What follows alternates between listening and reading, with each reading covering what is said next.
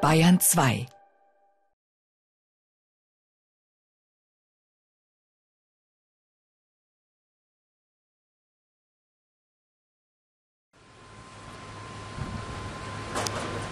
Okay.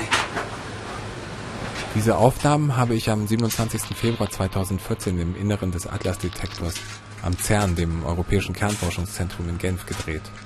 Es war ein Donnerstag. Ich hatte in der Nacht davor kaum geschlafen und war an diesem Tag erst spät gekommen in die Höhle. In the Cavern, wie hier alle sagen. Beziehungsweise ins Loch. Das sagen hier eigentlich alle noch häufiger. Into the Pit. Michael hatte mich, als ich dann ankam, gleich gefragt, ob ich schon mal bei PP2 gewesen wäre. Patch Panel 2. Das sei so eine Art Kabelkreuzung oder besser gesagt Autobahndreieck am Weltraumbahnhof für Daten. Die könnten da sozusagen in schnellere Transportmittel umsteigen. Und da müsse er heute hin und etwas nachsehen. Und da könnte ich doch gleich mitkommen. Ich fühlte mich sehr geehrt von diesem Angebot, denn ich war mir zwar nicht ganz sicher, aber es kam mir so vor, als hätte er sich schon morgens unter der Dusche oder beim Kaffee oder so überlegt, was er mir heute zeigen könnte. Wenn ich mich richtig erinnere, musste er ein Octoboard abschrauben und dann etwas am Verbindungskabel oder am Stecker nachsehen und das Octoboard wieder einschrauben. Obwohl mir zu diesem Zeitpunkt noch gar nicht wirklich klar war, was das bedeutet. Ich war ja noch ziemlich neu und hatte nur so eine vage Idee, dass die ganzen Daten, die hier 100 Meter unter der Erde gesammelt werden sollten, um der Weltformel auf die Spur zu kommen, ja auch irgendwie nach oben müssen. Auf jeden Fall bin ich gleich mitgegangen, und zwar nicht ohne meine Kamera. Die habe ich natürlich mitgenommen. Den ganzen Weg hin zum PP2 habe ich mit der Bolex gedreht. Auf analogem 16mm Filmmaterial mit 500er Negativ. Und ich habe noch unterdreht auf 12 Bildern, damit das Licht reicht.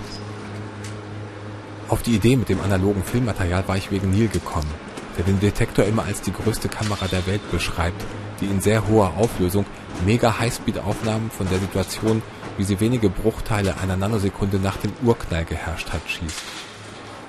Und da dachte ich mir, dass ich da eh nicht mithalten kann und dass ich dem nur etwas entgegensetzen kann, wenn ich auf das andere Ende der Leitung setze, auf das kleinste und älteste. Allerdings war das, wie gesagt, wegen der Lichtverhältnisse gar nicht so einfach, weshalb ich dann jedes Mal sicherheitshalber doch auch eine Digitalkamera dabei hatte. Und mit der habe ich dann auf dem Rückweg von PP2 auch diese Aufnahmen hier gedreht.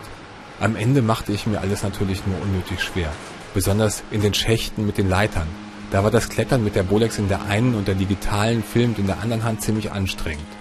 Und erschwerend kam hinzu, dass ich, wie gesagt, unausgeschlafen war, weil ich die ganze Nacht versucht hatte, mit Instant-Kaffee, Vitamin C und Natron altes sowjetisches Fotopapier zu entwickeln, welches ich in einem zu einer Lochbildkamera umfunktionierten Schuhkarton belichtet hatte.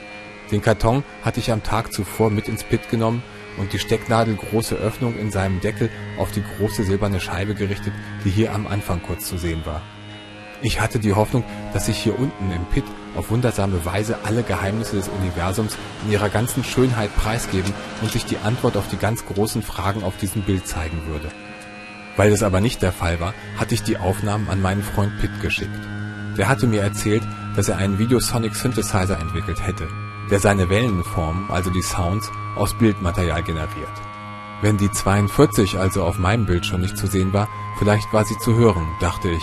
Und als das von Pitt bearbeitete Bild als Sound zurückkam, suchte ich in all dem Material, das ich am CERN gedreht hatte, nach einer Einstellung, die genau die gleiche Länge hat wie das Soundfile. Und das war der Take Following Michael from PP2 to PP1.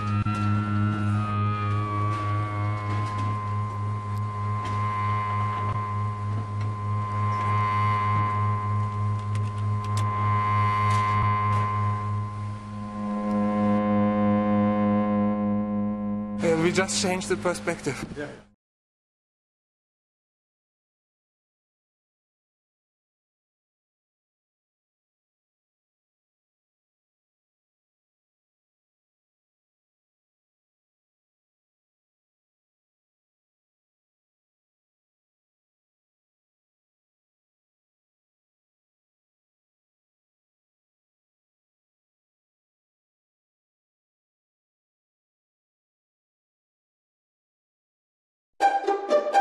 Bayern 2